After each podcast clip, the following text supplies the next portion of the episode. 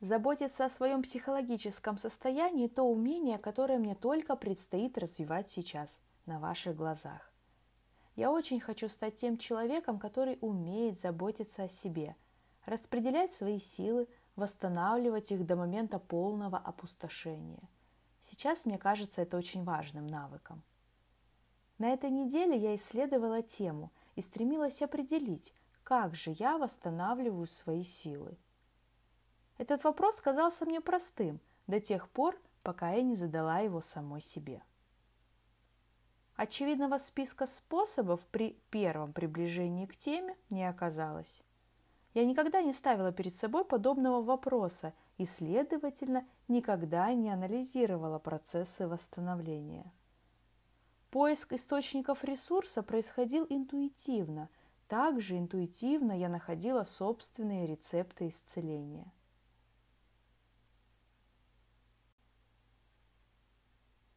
Для того, чтобы ответить на этот вопрос, мне пришлось отправиться в путешествие к самой себе, своей истории, своим переживаниям и понять, как же я проживала разные этапы своей жизни. Сильную боль от предательства, утраты, глубокого разочарования я проживала в уединении, прячась в свой кокон, погружаясь в свои ощущения с головой. Я отчетливо помню, как проживала свою первую большую утрату после первой большой любви. Сила утраты соответствовала всей мощи первого настоящего глубокого чувства. Это было темным зимним вечером. Я вернулась домой с мероприятия, где видела его издалека. Мы были в ссоре и делали вид, что незнакомы. Ничего особенного тогда не произошло. Я просто увидела его издалека. Он мелькнул в толпе и исчез. Но в ту секунду я отчетливо поняла, что это конец, и что я не смогу этого пережить. Я пришла домой уже пораженной этой болью. Дома были гости, было ярко, весело и шумно. Я зашла в свою комнату и, не зажигая свет, легла на кровать. Было нестерпимо больно. Я лежала на спине и слушала эту боль внутри себя. Боль все нарастала и нарастала. Боль была настолько сильной, что тогда мне казалось, что для того, чтобы умереть, достаточно просто лечь на кровать и закрыть глаза, и боль просто молча поглотит тебя. Я лежала и слушала эту боль. Боль была локализована в центре солнечного сплетения, в той же точке, где зародилась моя первая большая и настоящая любовь, где я так явно ощущала ее, живя, не касаясь земли. Я лежала и слушала эту боль. А дальше произошло невообразимое. Боль все нарастала и нарастала, и в одно мгновение боль исчезла я не умерла. Боль поглотила сама себя и освободила меня, серебряной пыльцой растворяясь в зимнем вечере.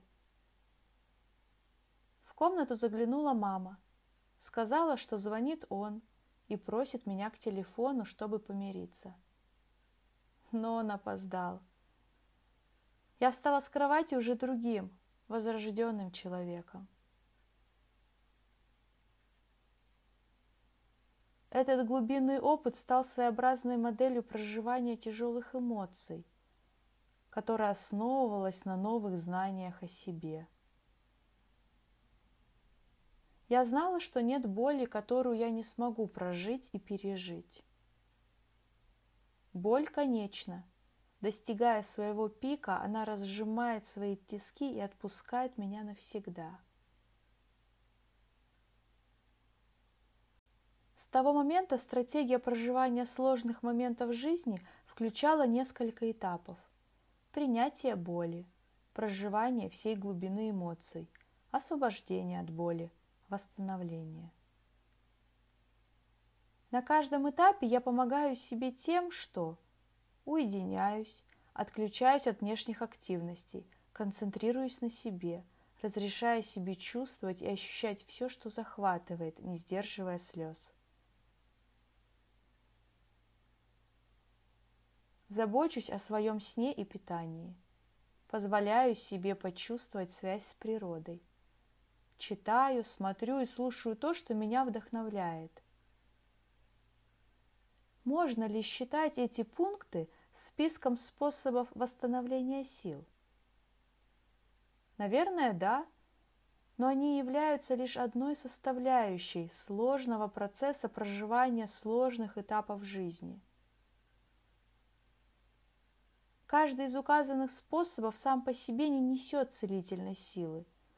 Мы исцеляемся и восстанавливаемся, следуя своей природе, своей сути.